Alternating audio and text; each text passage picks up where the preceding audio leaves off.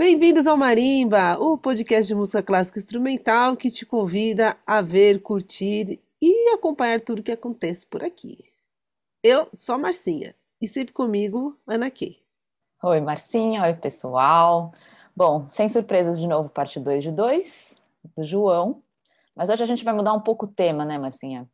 Pois é, a gente vai falar um pouco mais sobre o João em si, sobre as mil coisas que ele faz e o quanto é bom você ser versátil dessa forma, fazer mil uhum. coisas. Geminiano ou não. Geminiano ou não. Então, brincadeiras à parte, o João ele mostra pra gente o quão interessante e o quanto foi bom ele ser tão polivalente, principalmente nesse momento que a gente está passando pandêmico.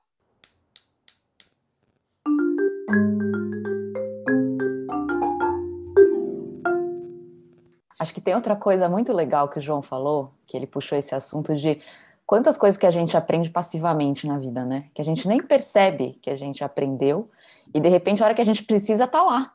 Aí você fala, nossa, de onde que eu sei isso? E como ele desde pequeno é, fez sapateado e é professor de sapateado, é um super professor, maravilhoso de sapateado. Ele já tinha essa noção musical, rítmica muito forte no, na essência dele. Isso foi aparecer né, na vida dele de novo lá na frente. E é muito doido, né? Essas coisas que a gente fala, nossa, nem sei por que, que eu sei isso. foi um filme? Será que foi uma música que eu ouvi quando era pequeno? Foi aquela aula que eu fiz que minha mãe me mandava aí, eu achava um saco, e daí de repente, nossa, caramba, como é útil isso na minha vida. Engraçado você falar da quando o pai ou a mãe, né? Você tem a oportunidade de mandar para fazer alguma atividade assim, como faz diferença na vida do de quando a gente fica adulto. Uhum. Então pode ser com arte, pode ser com esporte, pode ser com qualquer atividade. Eu tenho a impressão que sempre vai servir para alguma coisa. Sim, eu também. Acho que aprendizado, qualquer tipo de aprendizado, pode ser como adubar uma planta até é, técnicas de clarinete, qualquer coisa que você aprende com alguém que sabe ensinar e alguém que gosta de ensinar, né, principalmente é melhor ainda, é. não vai ser desperdiçado nunca. E alguma hora na vida você vai falar, nossa, você vai tirar essa carta da manga e falar, caraca, nem lembrava desse as que estava escondido aqui no fundo. E de repente vai ser mega útil e, e vrá. E aí. E vrá! Exatamente.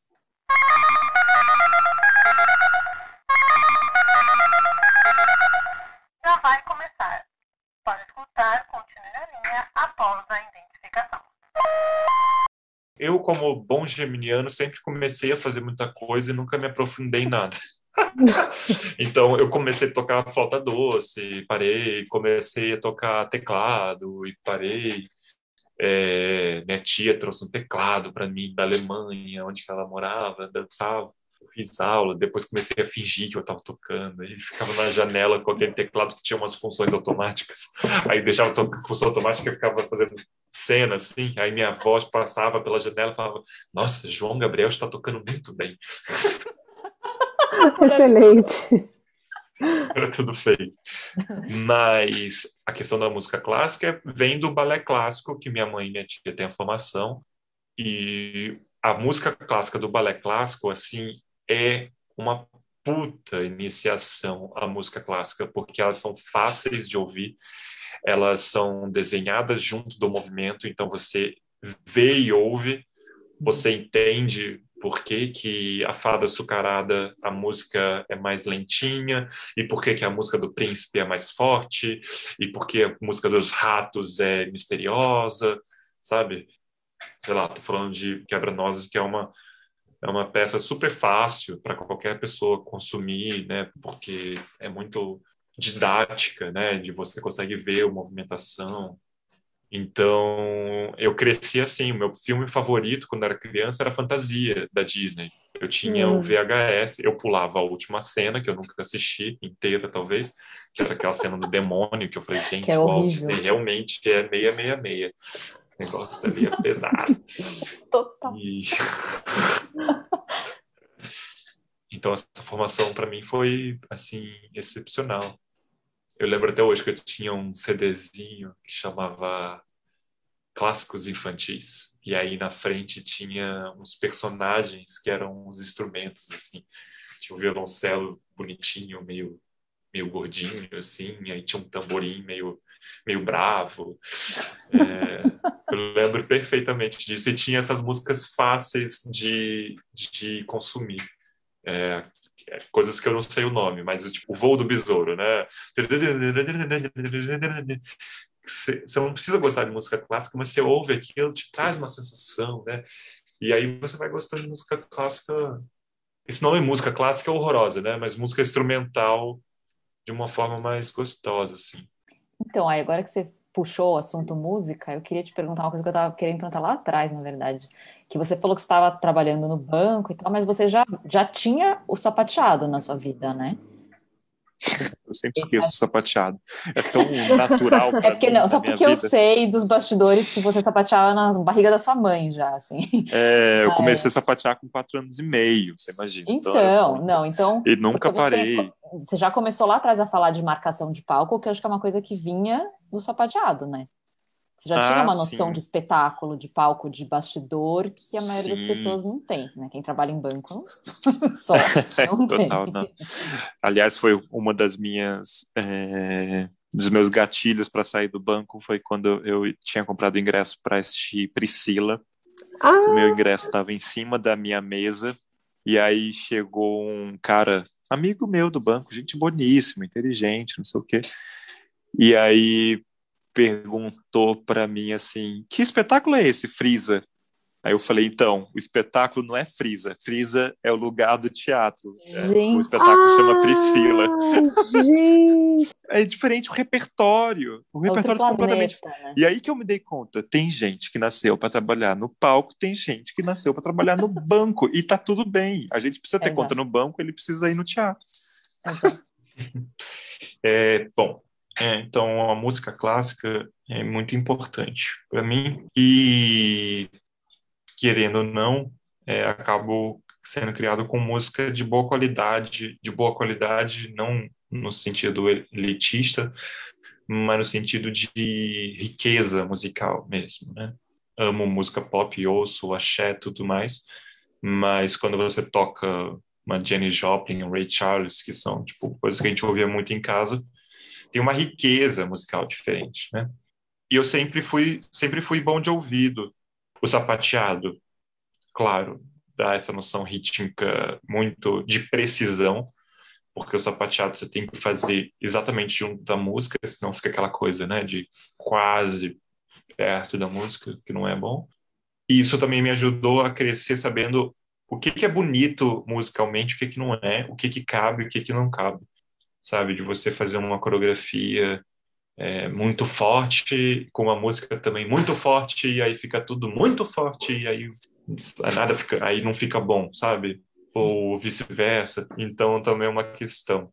Tudo que vai para o palco tem essa preocupação. O sapateado, ele perpassa muito a minha essência de uma forma que eu nunca me vi é, à parte, eu nunca me vi também como algo especial, sabe? É, é estranho que eu vou falar, mas eu nunca virei e falei assim, nossa, eu amo sapateado. Hum. É porque eu acho que nunca me apaixonei pelo sapateado. É tipo andar para mim, sabe? Uhum. De, é, de verdade, sem nenhuma, sem nenhuma prepotência. É, existem outros, acho que até se apaixonar por alguma coisa, que você descobrir e se apaixonar, eu acho que até faz você um profissional mais passional com aquilo. É, de você até se desenvolver melhor. Um dos sapateadores principais do, do Brasil, que não é brasileiro, o Steven Harper, ele começou a sapatear muito, muito tarde, tipo, depois de adulto, sabe? Ele também fez relações internacionais, assim como oh. eu fiz. Coitado. Só que ele fez na Suíça. Né? Eu fiz na USP mesmo, mas é, é por, coitado porque é uma profissão completamente bizarra, um curso bizarro. Enfim. Mas é isso. É, o sapateado sempre teve. Quando eu entrei para o Crazy foi eu falei, poxa, que legal, esse eu domino e posso me arriscar para o palco. e funcionou. Mas, não sei, uma relação freudiana com o sapateado. Eu achei super legal essa comparação que você fez com andar. Você faz desde sempre, né? Assim, literalmente desde Sim. a barriga da sua mãe, então imagina. e acho que te deu uma noção musical muito foda desde o começo, assim, que talvez você nem tivesse ativamente falando, ah, agora entendi, ah, isso daqui, ah, esse ritmo, ah, essa batida. Uhum. Mas já estava lá, né? Assim, Sim. Certamente. É... Ah, isso, isso realmente eu prezo muito em ter e manter. Até uma coisa que me pega, às vezes tem um zumbido no ouvido, falo, ai meu Deus do céu, se eu ficar surdo, acho que eu enlouqueço. E, e isso era muito tesão no stage, sabe? Você contar cinco, seis, sete, vá! E quando você fala vá, o cara faz a pirueta, o cenário entra, a luz pisca e fala, nossa, é incrível. Tanto que uma das anedotas que eu gosto de contar é o seguinte: nesse meu primeiro musical que eu fiz, o Mudança de Hábito, eu tinha o domínio do inglês, né? E também tinha esse domínio musical muito forte. Então o Lucas, que era o, o chefe dos stages, né? A gente era assistente, ele era o stage manager. É, ele que fazia o Colin. E teve um dia durante os ensaios, o Colin, durante os ensaios, o Colin, mesa de som, mesa de luz, tudo fica na plateia, perto do palco, pra gente para ser mais prático, ele tem um piriri. Hum, e fala: Olha, não vou conseguir, tô segurando até agora, tô muito mal, tô doente mesmo, tenho que ir para casa, tenho que ir para o hospital, não sei o quê. Eu, mas o, o espetáculo, o, o, show precisa continuar, né? O, o ensaio precisa continuar e você vai chamar o show agora. Aí eu falei, querido, eu não faço ideia do que você está fazendo aqui. Ele me pegou, assim, cinco, literalmente cinco minutos, sabe? É isso que você tem que fazer assim, esse botão funciona assim, porque não só chamar, você tem uma mesa de comando na sua frente, com quantos botões forem necessários. No Mudança eram quatro. Que são luzes, sinais de luz, que vão lá para dentro do palco. Ou para quem que seja, pode ser para mesa de som, pode ser para maestrina. Para maestrina, por uhum. exemplo, a gente dá um sinal de luz para ela né, atacar a música. Então, é, é um tá kill, tudo pronto, assim, né? é um kill. Isso, isso. É, são as deixas, né? Uhum. Todos isso são kills. Então, a gente tem a máquina aqui, eu tinha que aprender a chamar as coisas, e isso você chama olhando para o palco, porque tem deixa visual, tem deixa de texto, e tem deixa de música. Então, você tem que estar tá ouvindo, você tem que estar tá lendo e você tem que estar tá assistindo. Depois de um tempo, você decora o texto, você não precisa mais ler. Mas o resto, você precisa continuar. Então, ele me jogou ali naquela fogueira, falando, é assim que funciona. Eu não conhecia as deixas, fui lendo no, no roteiro, vendo o que estava acontecendo. Detalhe, era no ensaio da última música do espetáculo, que acontecia milhões de coisas, um monte de gente entrava, piscava, um monte de troço. Eu fiquei desesperado e simplesmente apaguei tudo que estava acontecendo no meu redor. Falei, só vou fazer isso. Foquei, olhei e fui. E aí depois o pessoal me sacaneava, porque eu ficava, eu ficava na, na plateia, a gente sentava na, na plateia, só que colocava umas almofadas assim, de ficar assistindo mais alto, né, para ficar mais confortável.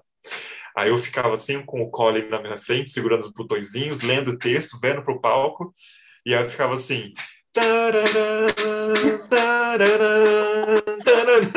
para marcar o tempo, para não perder a deixa, porque era no 5, 6, 7, vá! Porque se você der a deixa no 8, é, o 8 é, sei lá, o acento da música. A uhum. coisa tem que acontecer no 8. Você não pode dar o vá no 5, 6, 7, vá. É, a não ser que você queira que aconteça no 1. Então você tem que falar um pouquinho antes do 8, mas não 8, mas também não é no 7, porque são. É, é, é, o bicho é feio, mas eu adoro. Nossa, é muito gostoso. É, é muito gostoso, é muito tesão mesmo, muito tesão. E isso é um orgulho que eu tenho mesmo, porque depois, jantando assim com o diretor residente estava aqui, o Steve, porque essas produções internacionais sempre vem um, não é o diretor original, né? Sempre vem um pessoal é, de outros lugares. E ele foi o primeiro, inclusive, muita coincidência, ele foi o primeiro stage manager de Wicked. E eu, é, eu não sabia disso. E ele sentou comigo e falou: Você leva jeito. Você faz isso há muito tempo? Eu falei: Não, esse é meu primeiro. Ele, falou, ele fez assim: falou, Você nunca tinha chamado o show? Eu falei: Não.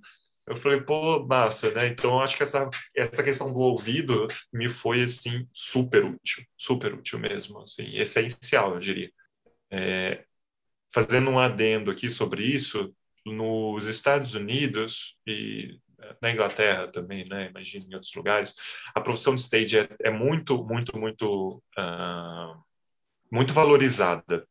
Primeiro, existem cursos específicos, existe curso de faculdade para você ser stage manager. Caraca, é, é uma coisa muito técnica, muito é, é, respeitada. Então, os atores, a equipe artística, todo mundo sabe que tem que fazer o que o stage está falando, porque senão alguma coisa vai sair do, do lugar. E aqui no Brasil tem um pouco de vamos se adaptando, vamos aqui tentando atender todo mundo, né? Tanto que um dos feedbacks que eu recebi numa das produções foi você é ótimo, mas você quer fazer tudo como os americanos fazem e aqui é Brasil, né? Aqui a gente tem que dar uma adaptada. Eu falei, é, você tem razão, tem, assim, realmente a gente não pode estar a parte da sociedade que a gente está vivendo, mas eu sou super SDFzinho. E lá fora, o stage também funciona, por ser tudo muito cartesiano, o stage funciona como é, ensaiador do diretor. Então, se o diretor precisar ensaiar os substitutos, por exemplo, os subs, os covers, os swings, qualquer coisa do tipo, é o stage que vai. Então, é o stage que pega o sub e fala: olha, você vai falar essa aqui virado para lá, no 2, nessa hora do texto você vai andar até o 8 e falar isso virado para cá.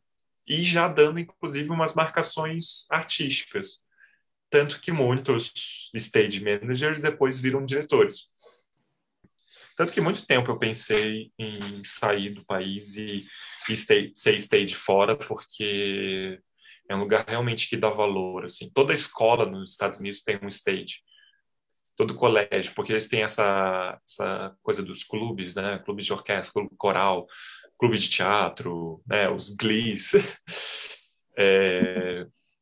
E toda escola tem um stage para que é multitask, né? Acaba cuidando do coral, da orquestra e do, e do, do teatro para realmente liderar toda essa parte técnica.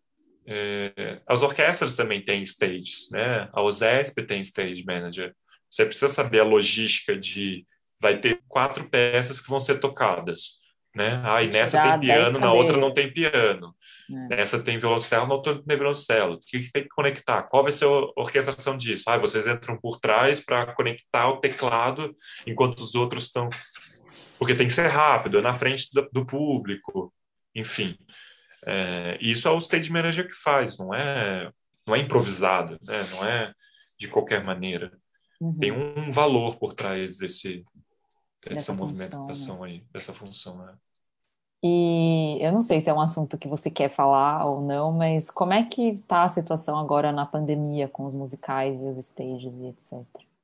É, então, eu tenho, eu tenho essa, essa carta na manga que é a pluralidade, né? O meu último trabalho como stage, por exemplo, foi em 2017. Depois eu entrei para trabalhar numa escola e que comecei também a orquestrar os espetáculos da escola de final de ano. Eu era professor e era também meio agente criativo desses espetáculos, porque tinha essa capacidade de stage, então era um stage meio camuflado. Então, eu consegui seguir para outros caminhos, continuei dando aula, é, usei essa minha formação um pouco acadêmica para entrar nesse trabalho de consultoria que eu estou fazendo agora. Então, con consegui é, não sentir muito impacto. Mas para as pessoas que vivem de produção em produção, eu sei que está tá bem difícil. Assim, pessoas que começaram a trabalhar na Uber, que tiveram que se virar para dar um jeito para continuar ganhando dinheiro. E isso, isso é bem ruim, é engraçado, né? Por ser mais organizado, mais tradicional, até eu tenho acompanhado mais a crise em Nova York do que aqui no Brasil. A gente não tem, né? um sindicato ou um grupo coletivo que fale por todo mundo, né, das produções que pararam. E então lá eles fizeram muitas é, muitas captações de recursos assim de vaquinha mesmo para ajudar todos os, os artistas. Aqui no Brasil a gente também teve é, alguns fundos, uma iniciativa muito legal mesmo da Mira Ruiz e da Fabi Bang, que eram as protagonistas, inclusive, do, do Wicked, que elas fizeram um fundo para captar dinheiro para os técnicos de teatro musical, porque é o pessoal que mais sente, né? É o pessoal é, chão de fábrica, né? É o pessoal que uhum. ali que fica mais invisível ainda.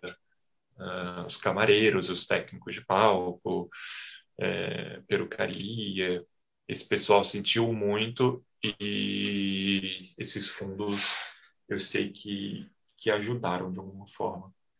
Mas está bem triste, porque é a parte da economia que, que primeiro sofre e vai ser a última a se reerguer, né? Porque já é uma economia que vive na beira do abismo, né? Já vive no limite ali de cortar gasto, de ter que ficar é, mendigando é, patrocínio, é, é, é, difícil. E aí vem uma situação dessa, com um governo que desvaloriza a cultura e fica mais esquecido, mais ao Deus dará impossível, então sofre bastante. Enfim, não gosto realmente de falar sobre isso, mas é algo que a gente tem que encarar e que o setor precisa se unir uhum. de qualquer forma. Assim, a gente precisa mesmo se unir. Os stages precisam se unir para serem mais valorizados, os atores de musical precisam se unir para serem menos competitivos, as produtoras precisam se unir para serem mais é, produtivas, mais é, né? é. ironicamente, mas é ser mais produtiva, ser mais financeiramente viável. Eu acho muito interessante esse jogo que existe nos Estados Unidos que é das parcerias e das competitividades ao mesmo tempo, né? entre as produtoras, entre os diretores, entre os financiadores. E aqui não existe muito para na competitividade. competitividade. É. João, a gente faz uma brincadeira aqui que, hum. que é hum. assim, é, supondo né, que naquele momento que a gente não estaria dentro de casa, estaria no bar, ou coisa parecida, né, sociabilizando. É, quando alguém vai falar com você, você fala, ah, eu sou o João, o João Gabriel, que agora eu entendi, né, que você é o João Gabriel, que está tocando muito bem. e fala assim, ah, eu sou o João Gabriel e é, aí alguém falou, ah, que legal, e você faz o quê? Aí, como um bom geminiano, para que lado que você vai? Querida, depende, isso que eu ia falar, depende do interlocutor, né? Ah, é... ótimo! Vou, vou usar essa. Gostei. É, João, o que, é que você faz? Eu. Então, eu sempre falo que eu sou professor de sapateado, porque é a única coisa que está na minha vida durante muito tempo. Mas eu falo, eu sou professor de sapateado, mas eu faço de tudo um pouco. Eu sou, eu sou consultor, sou stage, sou bailarino, sou cantor, sou o que precisar for, assim um pouco isso que eu digo. Muito bom. E aí, quando você fala professor de sapateado, qual é a reação das pessoas? Oh. É, é, é, são vários tipos de reação. Né? Tem a pessoa que conhece e tem a pessoa que conhece qualquer coisa e fala: Ah, já vi aqueles caras irlandeses que fazem tudo junto. Aí eu falo: Não, é sapateado americano ou alguém que fala, ah, tipo Dini Kelly, Fred Astaire, eu falei, é, por aí, é isso aí que eu faço. Mas também não é só isso. Ou a pessoa fala que é flamenco, ou a pessoa já, já falaram para mim que é, ah, tem muito no sul, né? Eu falei, não, aquilo é chula. Porque realmente, sapateado, sapateado é bater pé, né? Então, tem sapateado Flamengo, tem sapateado holandês, sapateado irlandês. Todos esses estão certos, na verdade, né? É, e tem muita gente que fala que não, não conhece mesmo. E aí eu percebo quão, quão diferentão que é também. e stage, as pessoas, tipo. Ah, ah stage manager? eu só nem falo stage manager, dependendo do interlocutor também, né? Eu falo, ah, eu, faço, eu sou gerente de palco, embora não seja a mesma coisa. É, no Brasil a gente tem essa diferenciação que o, stage, o gerente de palco ele é uma pessoa é, 99% técnica. O gerente de palco ele vai saber se falta graxa na rodana X, uhum. sabe? Uhum. E, e o stage manager é uma profissão muito geminiana, porque ele sabe de tudo que está acontecendo ali, mas ao mesmo tempo não sabe de nada. Do tipo, é verdade, é verdade. É, tem uma noção, né? Pessoal do, tem uma noção. O pessoal do som, é, o, a lapela do cara não está funcionando. Eu acho que a cápsula está entupida de suor, sabe? Fala umas coisas assim. sei corrigir? Não sei. Tenho certeza que está entupida de suor? Também não. Mas, mas tem um problema, resolvam. Mas, é, passa uma segurança para o pessoal do som, passa uma segurança para o cara, para o ator que está ali precisando de alguém que dê segurança para ele. É... Atenção, futuros stagemen. Então vocês precisam saber que essa é a dica de ouro para entrar, para estar nesse lugar. Eu achei fantástico. Nascer entre, entre 21 de maio e 21 de junho. Essa é a dica. Mentira, mentira. Além de falar pra caramba, né? Como vocês podem perceber. Tem que ser comunicativo, né? Sabe que eu fiquei pensando, você falou, né, que você estudou R, eu tinha esquecido disso. Mas você, e aí você falou da diplomacia, eu falei, cara, você é um diplomata, só que você é um diplomata do palco, do espetáculo. Uhum. Porque é uhum. bem isso, assim, é isso que você falou de, olha, você não vai ter o que você quer, não vou, eu não vou ter 100% uhum. o que eu quero, vamos, vamos chegar no meio termo, porque vamos ver o que dá pra fazer, Sim. e todo mundo ficar feliz, mais ou menos, né? Sim. né, ninguém ficar revoltado, porque é isso, né? É uma negociação constante. E o, o stage nunca pode pressionar ninguém. Como ele tem que manter o, o bom clima, então ele recebe pressão do diretor, recebe pressão da produção, recebe pressão dos atores, da maquiagem, blá blá blá. Mas não pode. Nossa, vou chorar agora. é... Enfim, não pode desabar para nenhum lado. É, é difícil, mas é gostoso. É difícil, mas é gostoso. Dá rugas, muitas rugas, mas é prazeroso ver que você, mesmo é, não reconhecido, você que fez aquilo tudo funcionar, orquestrar, sabe?